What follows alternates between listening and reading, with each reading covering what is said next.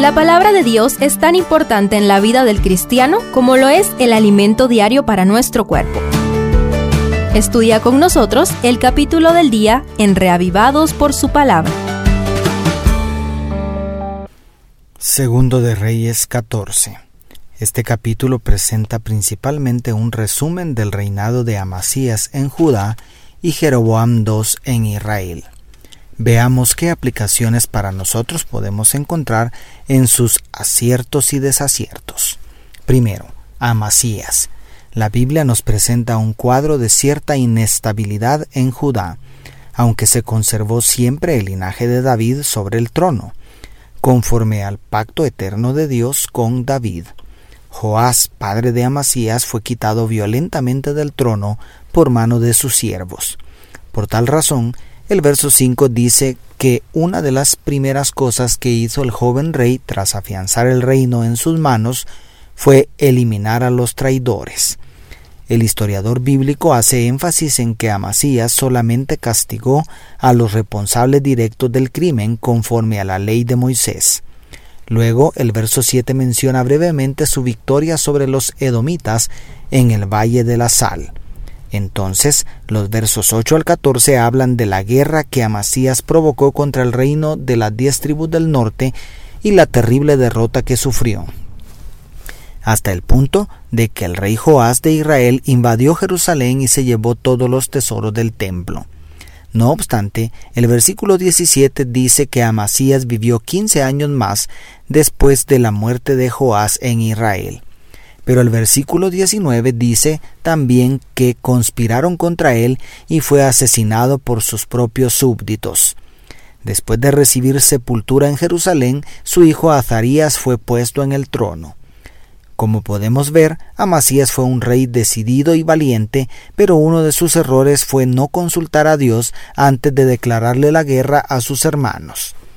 Esa obstinación quizá también fue la causa por la que sus súbditos conspiraron para quitarle la vida. A pesar de todo, lo primero que dice la Biblia en el verso 3 es que hizo lo recto a los ojos de Jehová, siguiendo el ejemplo de Joás su padre. Tú y yo hemos cometido quizá muchos errores, pero en el día del juicio, ¿cómo quieres que sea el veredicto divino sobre toda tu existencia?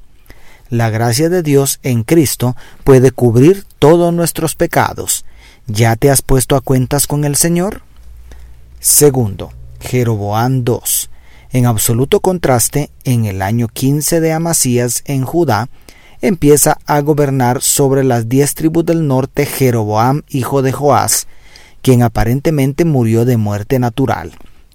Debido a que fue nombrado con el mismo nombre del primer rey del reino del norte, es más conocido en la historia como Jeroboam II. Este rey hizo muchas cosas buenas en favor de Israel. El breve registro que aparece en este capítulo hace énfasis en que arrebató el dominio de Damasco y Hamat, regiones al norte de Palestina que por alguna razón habían estado bajo el dominio de Judá. También es interesante que la expresión Jeroboam durmió con sus padres del último versículo parece indicar que también pasó al descanso de la muerte sin violencia.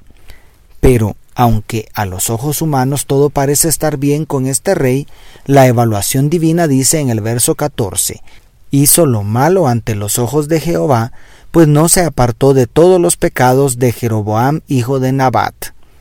¿Qué está sucediendo aquí?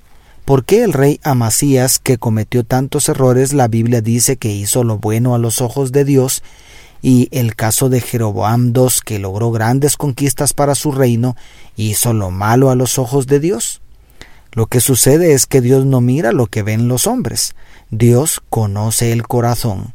La prosperidad no siempre significa la aprobación divina. A veces a los buenos les pasan cosas malas y a los malos les pasan cosas buenas.